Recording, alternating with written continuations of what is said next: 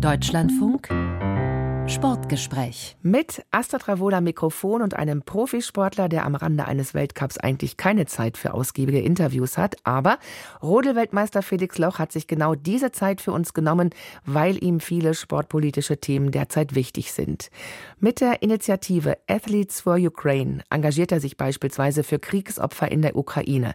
Er unterstützt mit dem Kinderhilfswerk Plan International die Sportinitiative Kinder brauchen Fans und verfolgt natürlich auch die Debatte um Olympiaboykottdrohungen aus der Ukraine. Felix Loch habe ich per Videoschalte zwischen Trainingsläufen und Physiotherapie erreicht. Und natürlich haben wir auch noch einmal an die vor kurzem beendeten Weltmeisterschaften in Oberhof gedacht. Da war das deutsche Team ja derart dominant, dass es acht von neun möglichen Titeln gewann. Darunter die Goldmedaille im Sprint für Felix Loch. Und ihn habe ich gefragt, jetzt mit etwas Abstand betrachtet, was ist Ihnen diese Medaille wert? Ja, sehr, sehr viel. Aber sie war mir schon in dem Moment sehr, sehr viel wert. Ich habe 2008 im Endeffekt Oberhof ähm, ja meinen ersten Weltmeistertitel damals gewonnen.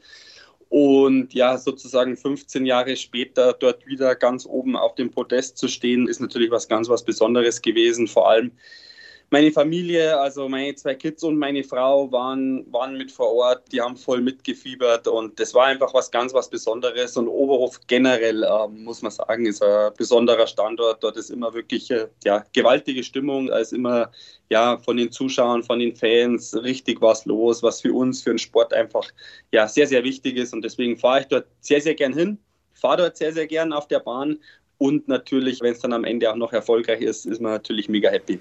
Einen weiteren Titel hätten Sie gerne auch noch geholt, den in der Einsitzerkonkurrenz, nämlich in der Sie ja dann Vierter schlussendlich wurden. Macht Erfolg ein Stück weit süchtig oder können Sie diese Medaille jetzt der Konkurrenz auch gönnen? Ja, schwierig. Also Natürlich hätte ich auch gerne im Einzel ähm, dort nochmal zugeschlagen, aber leider ist mir an dem Tag irgendwie, wie soll ich sagen, nicht alles geglückt. Es waren zweimal zwei Fahrfehler drin, die mir ja sehr, sehr viel Zeit gekostet haben. Deswegen ja, in dem Moment hat es mich schon sehr, sehr geärgert. Aber ich sage mal, wir im Männerteam, also beziehungsweise Männerteam ist falsch, also in der Männerkonkurrenz, wir kennen uns alle sehr, sehr gut und da gönnt man das dem natürlich vor allem, wenn er an dem Tag einfach besser ist, dann ist es so. Und das muss man in dem Moment dann auch akzeptieren und, und, und respektieren. Und ja, es war in dem Moment natürlich ärgerlich, aber am Ende muss ich sagen, ähm, ich habe dort eine Medaille mit nach Hause nehmen dürfen, bin einmal Vierter geworden. Also ich beschwere mich nicht. Viele haben ja von deutschen Meisterschaften gesprochen, weil die Konkurrenz fast chancenlos war. Wie motivieren Sie sich denn dennoch zu Höchstleistungen? Oder gehen Sie morgens aus dem Haus und sagen, so, und heute Abend komme ich mit einer Goldmedaille wieder, weil es eigentlich schon eh gesetzt ist? Ja, ganz so leicht, muss ich sagen, ist es einfach nicht. Also man muss schon wirklich dort, wenn man an den Start geht, alles geben, wenn man am Ende dort vorne um die Medaille mitkämpfen will. Ähm, und genauso war es jetzt auch in Oberhof. Aber so machen das alle. Und deswegen, ähm, man muss einfach an so einem Tag alles passen. Aber ich muss auch sagen, dass ich mich jetzt irgendwo mal nicht motivieren konnte. Das gab es bei mir wirklich noch nie. Also ich kann mich nicht daran erinnern, dass wenn ich zu einem ja, Rennen an die Bahn gefahren bin, dass ich gesagt habe, boah, also heute habe ich da überhaupt keine Lust, ähm, sondern es ist eigentlich immer wieder, schon über die ganzen Jahre, immer wieder sowas, okay, heute ist Rennen und heute will ich nochmal, sage ich mal, einfach, ja, einfach alles geben, ähm, wie im Training halt auch schon. Und so versuche ich eigentlich schon über die ganzen Jahre immer an die Rennen ranzugehen und das funktioniert eigentlich wirklich sehr, sehr gut. Also ja, kann mich nicht beschweren. Apropos Konkurrenz, äh, über die wir gerade gesprochen haben. Russische und belarussische Athleten fehlten und fehlen ja bei den Wettkämpfen, sind ausgeschlossen wegen des russischen Angriffskrieges in der Ukraine. Gerade wird heftig darüber diskutiert, ob die suspendierten SportlerInnen wieder bei internationalen Wettkämpfen zugelassen werden sollten. Das Internationale Olympische Komitee hatte diese Debatte ja mit Blick auf Olympia 2024 in Paris angestoßen. Wie stehen Sie dazu? Ja, das ist das, dieses Thema. Ähm, ich habe es schon oft genug gesagt, viele kennen meine Meinung. Also solange dieser Angriffskrieg oder dieser Krieg ähm, dort zugange ist, wo ich jeden Tag eigentlich hoffe, dass ich lesen kann, ähm, der Krieg ist beendet, was aber anscheinend ja leider nicht so einfach ist, kann ich es mir überhaupt nicht vorstellen und bin da auch ja vollkommen dagegen, dass russische Athleten oder belarussische Athleten dort bei irgendwelchen Wettkämpfen teilnehmen. Das ist einfach, ja, es ist für mich unvorstellbar das in der Umkleide, ich stelle mir das eigentlich wirklich immer so vor, wir sitzen ja am Ende am Start oben zusammen da, ähm, ziehen uns in einem Raum, in der Regel sage ich mal um und ich kann es mir nicht vorstellen, dass dort am Ende ja, Ukrainer und Russen nebeneinander sich umziehen. Ähm, das ist für mich unvorstellbar, solange dieser Krieg einfach stattfindet. Es geht meiner Meinung nach überhaupt nicht und es sollte, solange dieser Krieg einfach stattfindet, auch dabei bleiben. Und für mich ist eigentlich so dieses, ja, wie soll ich sagen, diese Vorstellung, bei uns im Sport geht es ja noch, aber ich muss immer, ich nehme mal das Beispiel Biathlon her. Ähm, ich finde das so krass, wenn die dann ja zum Schießstand laufen sollten und stehen dann nebeneinander, haben beide eine Waffe in der Hand und nur, man muss es halt sagen, 1000 ähm, Kilometer in Richtung Osten ne, findet gerade ein Krieg statt in der Ukraine. Das kann nicht funktionieren, dass die zusammen dort nebeneinander dastehen. Das ist unvorstellbar meiner Meinung nach. Und solange das sich ja nicht ändert und dieser Krieg nicht beendet ist, können meiner Meinung nach diese Sportler nicht bei irgendwelchen internationalen, also egal was wir für Wettkämpfe haben, ja, einfach teilnehmen. Wobei der von Ihnen angesprochene internationale Biathlonverband ja sehr resolut, sehr konsequent aufgetreten ist und Belarus und Russland umgehend suspendiert hat, einen Monat nur nach Kriegsbeginn. Beide Nationen hätten gegen die humanitären Verpflichtungen der Mitgliederverbände gemäß der IBU-Satzung verstoßen, hieß es da. Beim Rodelverband, beim internationalen, ist die Linie nicht so eindeutig. Mal gibt es Suspendierungen, dann wird die Entscheidung wieder kassiert. Wie zufrieden sind Sie mit dem Deutschen Rodelverband und auch dem Internationalen Verband Unterhaltung?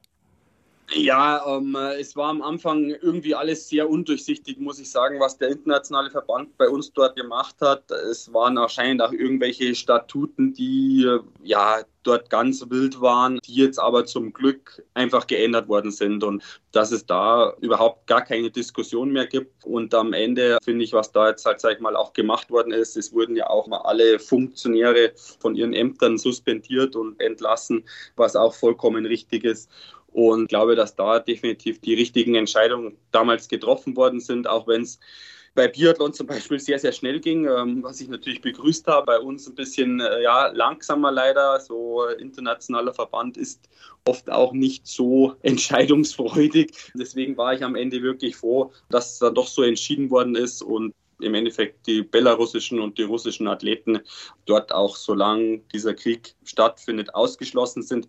Auch wenn ich natürlich irgendwo die Sportler, ich trete ja mit denen oder ich bin ja mit denen jahrelang schon zusammen beim Rodeln, trete dort bei Wettkämpfen an. Das, glaube ich, eine extrem harte Entscheidung ist, aber definitiv die richtige. Wenn Sie unter Athletinnen und Athleten miteinander dieses Thema diskutieren, welcher Tenor, welche Haltung ist dann vorherrschend? Also ganz klar, dass solange dieser Krieg stattfindet, dort keine Athleten bei uns oder bei irgendwelchen internationalen Wettkämpfen teilnehmen sollten. Wir haben mit den Amerikanern jetzt vor kurzem erst, äh, bin ich da im Gespräch mal gewesen, ähm, die sind da genauso, ähm, die Ukrainer ja sowieso, braucht man glaube ich gar nicht drüber diskutieren, aber auch sonst ist dort ja der Tenor so, dass das jeder genauso sieht, wie ich es oder zumindest mit denen, wo ich halt spreche, wie ich jetzt hier gerade sage, also dass solange dieser Krieg einfach stattfindet, dass man da überhaupt nicht drüber nachdenken kann mhm. und auch nicht drüber nachdenken sollte. Gegen die Wiederaufnahme sind ganz klar die baltischen Staaten, Polen, die Ukraine selbst. Sie haben es gesagt, andere sind zögerlich an ihrer Positionierung. Welche Haltung würden Sie denn vom Deutschen Olympischen Sportbund erwarten? Ja, sich ganz klar dagegen auszusprechen, dass wir dort nicht oder dass wir einfach dort dagegen sind. Ich muss auch sagen, uns, also ich bin ja auch Bundespolizist, muss ich also sagen. Mir wird die Entscheidung zum Glück ein bisschen, wie soll ich sagen, abgenommen, auch wenn mir die keiner abnehmen muss.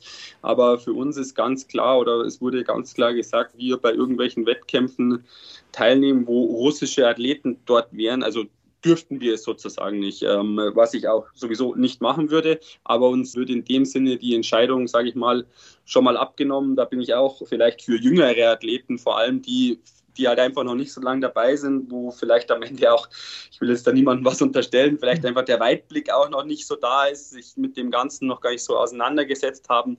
Das ist, glaube ich, für die auch ganz gut, dass die im Endeffekt halt auch einfach, ja, geschützt werden. Aber für mich ist es ganz klar, wir müssen uns dort dagegen stellen und es geht überhaupt nicht, dass da irgendwie Stand jetzt ein Zurück gibt, solange ja dieser Krieg einfach nicht beendet ist.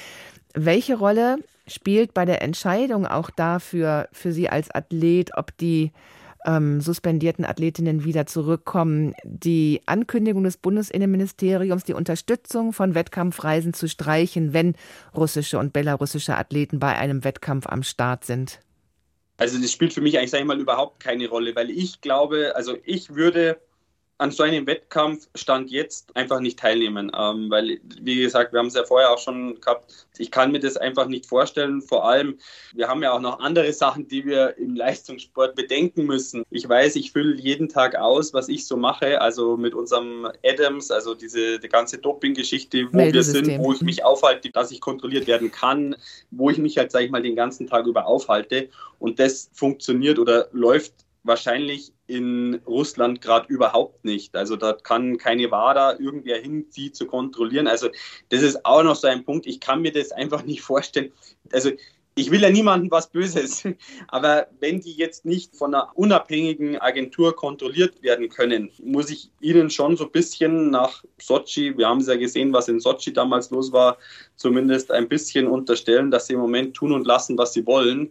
Ja, das ist für mich unvorstellbar, dass du jetzt sagst, also wenn jetzt der Krieg morgen vorbei wäre und übermorgen seid ihr wieder mit dabei, weil in Anführungsstrichen alles gut ist. Das kann nicht funktionieren. Das ist auch noch so ein Punkt, den wir, glaube ich, im, im Leistungssport nicht außer Augen lassen dürfen, weil im Moment gerade kann man sich das überhaupt nicht vorstellen, was dort ja, wie soll ich sagen, getrieben wird, weil, wie gesagt, Sochi hat es uns gezeigt, dass dort alles versucht wird, um am Ende im Medaillenspiegel ganz vorn zu sein. Mhm. Der von Ihnen angesprochene Doping- und Manipulationsskandal, der immer noch nicht äh, aufgearbeitet ist. Der IOC-Präsident Thomas Bach, der will ja die bekannte Strategie umsetzen, individuelle neutrale Athleten ohne Identifikation mit ihrer Nationalität starten zu lassen. Aber hat sich diese Strategie aus Ihrer Sicht bewährt? Wie war das beispielsweise in Peking bei den Winterspielen 2022? Waren die neutralen Athleten entsprechend neutral? Naja, natürlich, ich trete ja während der ganzen Saison gegen diese Athleten an und jeder weiß, dass die ähm, für Russland starten. Also das ist, glaube ich, ganz klar. Natürlich, sie dürfen in dem Moment keine Fahne ähm, dort mitnehmen, die Hymne wird nicht gespielt, aber das sind im Endeffekt ja in dem Moment, ja, wie soll ich sagen, nur Zugeständnisse jeder weiß, für welches Land die an den Start gehen, fertig aus. Und im Nachhinein in Russland wurden ja auch die Athleten dort gewürdigt im Staatsfernsehen und das sieht die ganze Welt und jeder weiß, für welches Land dass sie an den Start gehen. Und das ist im Endeffekt nur, muss man fast sagen, Augenwischerei. Mhm. Ein ukrainischer Skeletoni machte in Peking von sich reden. Sie kennen ihn gut. Wladislav Heraskewitsch erhielt nach seinen Läufen einen Zettel in die Kamera. Darauf stand in Englisch kein Krieg in der Ukraine. Und dieser Heraskewitsch hat Deutschland und andere große Sportnationen aufgefordert, bei uns im Programm die Ukraine bei einem Boykott zu unterstützen. Bei einem Boykott beispielsweise der Olympischen Spiele 2024. Wie sehen Sie diesen Aufruf? Ich kenne an, an Vladi sehr, sehr gut jetzt. Äh, damals, wo er dieses ja, kleine Plakat dort hochgehalten hat, habe ich mir gedacht, hä, was, also da war noch gar nicht so der Blick in die Richtung. Kurz darauf, nach den Olympischen Spielen, hat ja dieser Krieg begonnen. Auf einmal macht man sich relativ schnell darüber Gedanken und ich habe ihn im Sommer kennengelernt und ja, also ich würde ihn sofort dort unterstützen. Wir unterstützen ihn sowieso so gut wir können. Er war Weihnachten auch bei uns, weil er nicht nach Hause konnte, weil einfach die Reise ja nach Hause, nach Kiew für ihn einfach wirklich zu schwierig gewesen wäre mit Grenzkontrollen und allem Möglichen. Und das ist halt schon sehr, sehr schlimm und deswegen würde ich ihn beziehungsweise sie sofort unterstützen bei diesem Boykott, weil ähm, meiner Meinung nach funktioniert das nicht. Aber die Ukraine bräuchte eben Partner an der Seite, die eben auch dann nicht nach Paris fahren würden. Wären Sie vom DOSB, von Ihrem Dachverband enttäuscht, wenn er sich dem Boykott nicht anschließen und sich nicht an die Seite der Ukrainer stellen würde? Ja, schon, weil ähm, ich glaube, wir sind dann jetzt an einem Punkt, der schon lange überschritten ist und da muss man einfach Haltung zeigen, egal wer das ist. Aber ja, jeder sagt immer, Sport ist nicht politisch, Sport ist extrem politisch. Das habe ich jetzt in dem letzten Jahr, aber auch schon in den Jahren zuvor immer mehr und immer deutlicher einfach kennengelernt. Und deswegen, wir Athleten, glaube ich, haben schon auch eine gewisse Reichweite. Uns hören viele, uns sehen viele, uns können viele lesen, ob das jetzt hat auf unseren Social Media Kanälen ist oder im Fernsehen oder im Radio oder in den Zeitungen. Ähm, ich glaube, wir haben doch eine große Reichweite und von der sollten wir und müssen wir Gebrauch machen. Andererseits haben aber frühere oder bisherige Boykotte in der olympischen Geschichte auch gezeigt, dass diese eher der Gegenseite genutzt haben und Russland würde es wahrscheinlich reichen, den Medaillenspiegel dann anführen zu können. Dahinter fragt niemand mehr danach. Ja, das auf jeden Fall. Aber ich glaube, dass die Welt jetzt irgendwann mal an einen Punkt kommt oder auch die olympische Familie, dass man schon merken sollte, dass das einfach so nicht funktioniert. Und äh, wenn man sieht, wie viele ukrainische Athleten, olympische Athleten dort schon vom Krieg betroffen sind, gestorben sind, das ist für mich einfach Wahnsinn. Also für mich war es eigentlich unvorstellbar, dass ich, wo ich jetzt gerade lebe, zu dieser Zeit äh, überhaupt noch in Europa einen Krieg jemals erleben werde. Und das finde ich eigentlich so traurig, dass die Menschheit, muss man ja fast sagen, äh, nichts gelernt hat daraus. Und äh, ich hoffe oft einfach, dass ich am nächsten Tag aufwache und der Krieg ist vorbei. Hm. Man hört ja deutlich raus, dass Ihnen das sehr nahe geht und dass Sie da auch sehr bewegt sind. Das kommt natürlich auch daher, weil Sie sich mit dem Ausbruch des Krieges direkt engagiert haben in der Sportlervereinigung Athletes for Ukraine. Sie sind selber auch vor Ort gewesen, haben sich also nicht nur von zu Hause aus für die Kriegsopfer in der Ukraine engagiert, sondern auch selber vor Ort. Wie haben Sie da geholfen und was haben Sie erlebt? Unser Verein, ja, Athletes for Ukraine, den hat ja der Jens Steinigen, ein ehemaliger Biathlet, gegründet. Ähm, ich kenne Jens sehr, sehr gut. Ähm, er hat mich gefragt, keine Ahnung, ich glaube zwei oder drei Tage nachdem der Krieg begonnen hat, Felix, ich brauche deine Hilfe natürlich, ich habe sofort gesagt, du Jens, ich bin mit dabei, zusammen auch mit meiner Frau. Und wir waren relativ schnell einfach an dem Punkt, ja, wir müssen den Menschen dort helfen. Was können wir machen? Ja, die versuchen aus ihrem Land einfach zu flüchten. Und es wird alles Mögliche dort gebraucht. Ähm, also wir setzen uns ins Auto, machen, ich sage jetzt mal Glück gesagt, ja, den Bus voll mit Hilfsgütern, mit allem, was gebraucht wird fahren dort an die, an die polnisch-ukrainische Grenze, bringen das Zeug dorthin und nehmen dann Familien, also Familien, es ist immer leicht gesagt, leider muss man ja fast auch sagen, Frauen und Kinder, weil die Männer ja das Land nicht verlassen durften, mit zurück, also nach Deutschland zurück.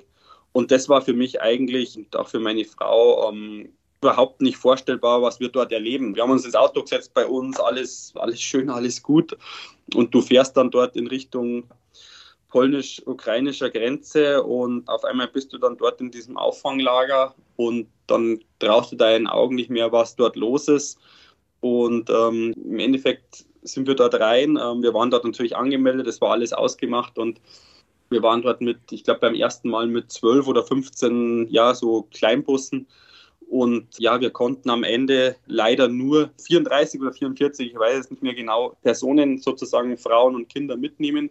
Aber wir hätten, ich weiß nicht, wie viele mitnehmen können. Und das war eigentlich so ein ganz bitterer Moment, wo du einfach merkst, ja, wie hilflos das man ist, wie wenig das man dann nur ausrichten kann. Wir sind dann nochmal gefahren und sind auch jetzt immer noch sehr, sehr aktiv, egal in welcher Richtung dass man dort einfach hilft bzw. helfen muss. Haben Sie diese Erfahrungen persönlich verändert, vielleicht auch in der eigenen Haltung bestärkt? Also natürlich verändert es einen. Man merkt auf einmal, in was für einem Paradies wir hier leben und über was für Kleinigkeiten wir uns oft ärgern, die für die Leute in der Ukraine gerade vollkommen nebensächlich sind. Und das erdet einen, glaube ich, schon gewaltig und äh, macht einen natürlich aber auch sehr, sehr nachdenklich. Da wird man einfach auf einmal ganz schnell sehr, sehr demütig. Warum ist es Ihrer Meinung nach wichtig, dass Sportler, Sportlerinnen ihre Stimme einbringen und sich einsetzen? Ich glaube, wir werden schon gehört. Vor allem erfolgreiche, in Anführungsstrichen sage ich immer, alte Sportler haben ja doch gewisse Reichweiten, kommen zu Veranstaltungen, egal in welcher Form auch immer. Und da kommt man mit oft auch sehr, sehr wichtigen Leuten zusammen. Und ja, man wird dort einfach gehört, man wird gesehen, die Meinung wird einfach gehört. Und das müssen wir Sportler einfach auch ausnutzen und darauf aufmerksam machen. Das versuchen wir natürlich über unseren Verein, über Athletes for Ukraine, aber auch in jeder anderen Form, weil das, glaube ich, oft gar nicht so schwer ist, dort einfach aufmerksam zu machen, dass halt einfach wirklich viele Sachen oder einfach nicht richtig sind, schieflaufen wie halt jetzt natürlich, ja, schieflaufen ist mit dem Krieg das falsche Wort, aber wir können darauf, sage ich mal, sehr, sehr gut aufmerksam machen und uns dort einbringen und versuchen einfach unser Netzwerk, unsere Verbindungen im Endeffekt zu nutzen, um dort, äh, auch wenn es nur eine kleine Hilfe am Ende ist, aber einfach dort zu helfen. Haben Sie eine Erklärung dafür, warum Sportler manchmal die Augen vor ihrer eigenen Vorbildrolle verschließen und lieber schweigen und Missstände vielleicht hinnehmen und nicht darauf aufmerksam machen, so wie Sie? Boah, das ist, weiß ich nicht. Ich bin schon irgendwo so der Meinung, dass, dass vor allem ähm, die Älteren das machen müssen, dass wir irgendwo so ja gewisse Vorbildrolle am Ende, sage ich mal, auch haben ähm, für Jüngere. Ich will vielleicht Jüngere vielleicht sogar in Schutz nehmen. Ich weiß nicht, wie ich jetzt handeln oder reagieren würde, wenn ich 20 rum wäre. Also ich glaube, ich habe in meinem Leben schon vieles gesehen, viele schöne Sachen erleben dürfen, aber jetzt natürlich auch mit dem Krieg viele Sachen gesehen, die natürlich nicht schön sind. Und deswegen, also ich kann es schon vielleicht bei jüngeren Athleten einfach verstehen, weil sie sich unsicher sind. Ähm, wie werden sie wahrgenommen? Kann es vielleicht am Ende ihre Karriere schaden vielleicht, könnte man vielleicht denken, obwohl das, glaube ich, niemandem schadet, wenn man einfach eine Meinung hat, die man auch vertritt und die natürlich in dem Falle auch meiner Meinung nach sehr, sehr klar sein sollte. Haben Sie eine Erfahrung gemacht in die Richtung, dass Ihnen das mal geschadet hat, dass Sie Tacheles reden? Eigentlich gar nicht. Und deswegen kann ich es ja nur jedem empfehlen, sich dort einfach einzusetzen und seine Meinung auch zu sagen, weil ich glaube, dass wir im Sport sehr, sehr viel ähm, ja, lernen und das auch, glaube ich, schon auch im jungen Alter relativ schnell gut einordnen können. Und deswegen, mir hat es, glaube ich, nie ich hoffe zumindest nie geschadet. Ähm, ich habe, glaube ich, sehr, sehr viel gelernt dadurch auch und deswegen sollte man seine Meinung auch einfach sagen dürfen. Und das ist ja, das Schöne muss man ja auch immer wieder sagen bei uns, wo wir wohnen in Deutschland, dass man einfach seine Meinung ganz offen sagen darf, ganz offen kundgeben darf. Und das finde ich einfach auch ganz, ganz wichtig, dass das auch jeder weiß und dass man sich dort auch nicht verstecken muss. Mhm. Wird diese Vorbildfunktion in ihrer Glaubwürdigkeit nicht aber auch dann in Frage gestellt, wenn Sie beispielsweise als Athleten in Gastgeberstaaten wie China reisen, die Menschenrechte missachten? Ja, das sind so Diskussionen, ähm, wo ich wirklich sage, die gehören natürlich geführt. Über das muss man reden. Nur leider, wir haben es jetzt ja auch bei der Fußball-WM erlebt, werden diese Diskussionen oft erst kurz bevor so eine Großveranstaltung stattfindet geführt dass es ein Fehler war, im Endeffekt Olympische Spiele wieder nach China zu vergeben, nachdem wir es ja schon 2008, glaube ich, wenn ich jetzt richtig bin, bei Sommerspielen gesehen hat, dass sich ja nichts verändert hat äh, in dem Land. Ähm, das war eigentlich, sage ich mal, der Fehler, diese Spiele dort wieder dorthin zu vergeben. Ich glaube, auch in Katar war man sich dem bewusst, wo man diese Fußball-Weltmeisterschaft dorthin vergeben hat. Und am Ende geht es und ging es dort einfach nur um sehr, sehr viel Geld. Und solche Diskussionen müssen einfach früher geführt werden und nicht, ich sage mal, zwei Wochen bevor wir dorthin fliegen, dass dort die Menschenrechte missachtet werden, in, in welcher Form auch immer. Das war schon 2008 allen klar. Und deswegen ähm, ist es oft schade, dass es dann erst kurz vor knapp einfach darüber diskutiert wird. Weil Sie die Fußballer in Katar gerade angesprochen haben, ich erinnere noch gut einen Tweet von Ihnen, wo Sie das DFB-Team angeschrieben haben mit den äh, Worten, wir alle lieben Fußball so in etwa, unsere Freiheit, Demokratie und Menschenrechte und dann aber aufgefordert haben, packt's zusammen und kommt's nach Hause. Hätte man Ihnen das auch zurufen sollen, als Sie in Peking an den Start gegangen sind? Ja, beim Fußball, was mich dort aufgeregt hat, war diese extrem kurzfristige Diskussion um diese Binde, ja. Und das war das, was mich eigentlich, ja, ich will nicht sagen, so ja, verrückt ist ja verkehrt, aber was mich so geärgert hat, dass solche Diskussionen so kurz vor knapp halt auch geführt werden. Und deswegen kam das dann einfach so zu diesem Tweet, so wie ich es halt in dem Moment einfach gesehen habe und ich stehe auch weiterhin dazu. Das wäre ähm, am Ende die richtige Entscheidung gewesen und in dem Moment musste das einfach so raus. Ja, aber Sportlerinnen und Sportler könnten ja, wenn die Diskussion ihnen tatsächlich am Herzen läge, die auch eher anstoßen. Also man muss ja nicht immer auf die Medien warten, sondern man kann ja auch aus dem System heraus solche Diskussionen einfordern kann man definitiv, nur ich habe es jetzt schon oft einfach auch erlebt, dass halt, ich will nicht sagen, ja, dort viele dann einfach zurückziehen und diese, ja, lieber schreie ich nicht auf und versuche mich einfach ruhig zu verhalten, weil das hat bis jetzt immer am besten funktioniert. Das ist mir schon oft oder ja, passiert ist vielleicht übertrieben gesagt, aber ist mir halt schon oft einfach, habe ich es mitbekommen. Und deswegen glaube ich, sollte man, man muss die Medien halt einfach auch nutzen in dem Sinne, weil es ist, glaube ich, am Ende so der beste Weg. Sie engagieren sich ja nicht nur in der Organisation Athletes for Ukraine, sondern Sie haben auch noch eine andere Initiative, die Sie unterstützen, nämlich ähm, Sie sind sozusagen Botschafter beim Kinderhilfswerk Plan, einer Nichtregierungsorganisation. Und da gibt es eine Initiative, die heißt Kinder brauchen Fans. Welche Projekte übernehmen Sie da und welche Botschaften transportieren Sie?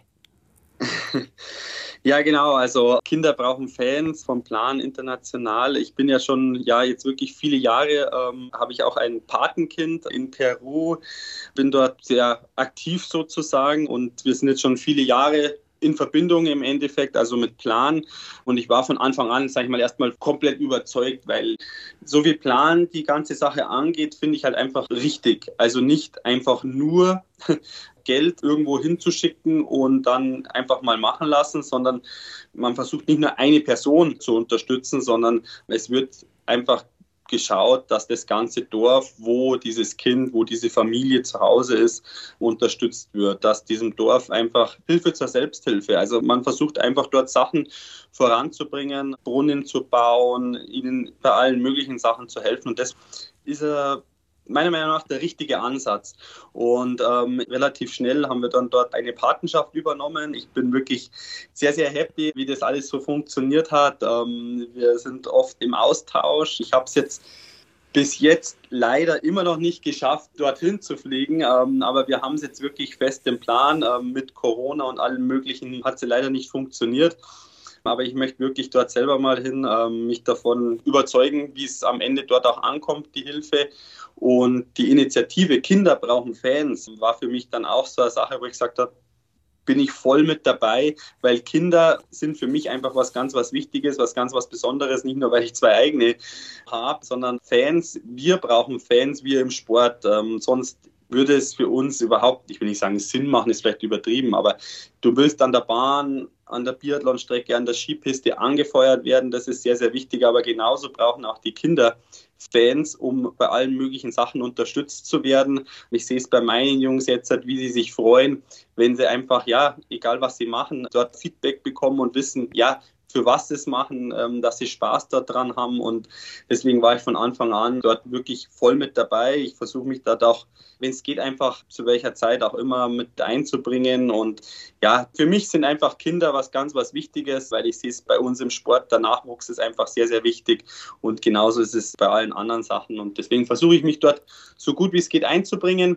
Und ähm, ich bin dort wirklich, wie gesagt, sehr, sehr glücklich, wie Plan diese ganze Sache angeht und versucht umzusetzen. Wie läuft die Kommunikation mit Ihrem Patenkind, weil Sie gerade sagten, Sie stehen in Kontakt? Einfach gesagt über Post, wenn man es jetzt so nennt, aber zuletzt haben wir da wirklich ein cooles oder habe ich ein cooles Video bekommen, weil sie hat ja schon, weiß ja schon auch, was ich mache, dass ich im Winter, was sie, sag ich mal, sich so gar nicht vorstellen konnte, mich da so eine Eisbahn runterstürze.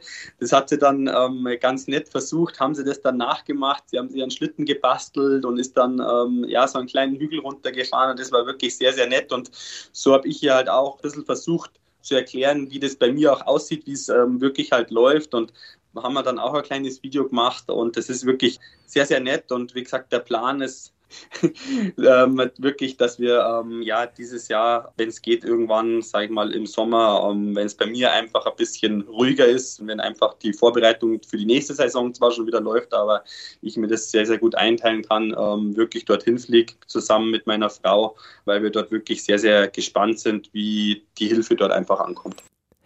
Rennrodler Felix Loch war das hier im Sportgespräch. Das finden Sie auch in unserer Audiothek als Podcast und auf unserer Webseite deutschlandfunk.de-sport. Da gibt es dann auch weiterführende Infos zum Kinderhilfswerkplan. Danke fürs Zuhören, sagt Astrid Travol.